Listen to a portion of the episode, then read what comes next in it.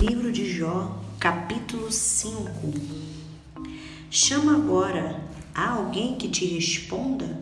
E para qual dos santos te virarás? Porque a ira destrói o louco e o zelo mata o tolo. Bem vi eu o louco lançar raízes, mas logo amaldiçoei a sua habitação. Seus filhos estão longe da salvação e são despedaçados às portas, e não há quem os livre. A sua messe, a sua mecê a devora o faminto, que até dentre os espinhos atira. No salteador traga a sua fazenda, porque do pó não procede a aflição, nem da terra brota o trabalho. Mas o homem nasce para o trabalho como as faíscas das brasas se levantam para voar. Mas quanto a mim, eu buscaria a Deus, e a Ele dirigiria a minha fala. Ele faz coisas tão grandiosas que se não podem esquadrear, e tantas maravilhas que se não podem contar. Ele dá a chuva sobre a terra e envia água sobre os campos, para pôr os abatidos num lugar alto, e para que os ilutados se exaltem na salvação. Ele aniquila as imaginações dos, dos astutos, para que as suas mãos não possam levar coisa alguma a efeito. Ele apanha os sábios na sua própria astúcia, e o conselho dos perversos se precipita. Eles de dia encontram as trevas, e ao meio-dia andam como de noite as apalpadelas.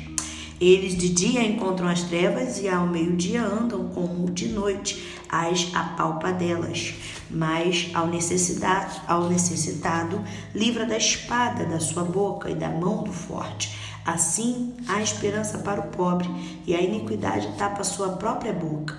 Eis que bem-aventurado é o homem a quem Deus castiga.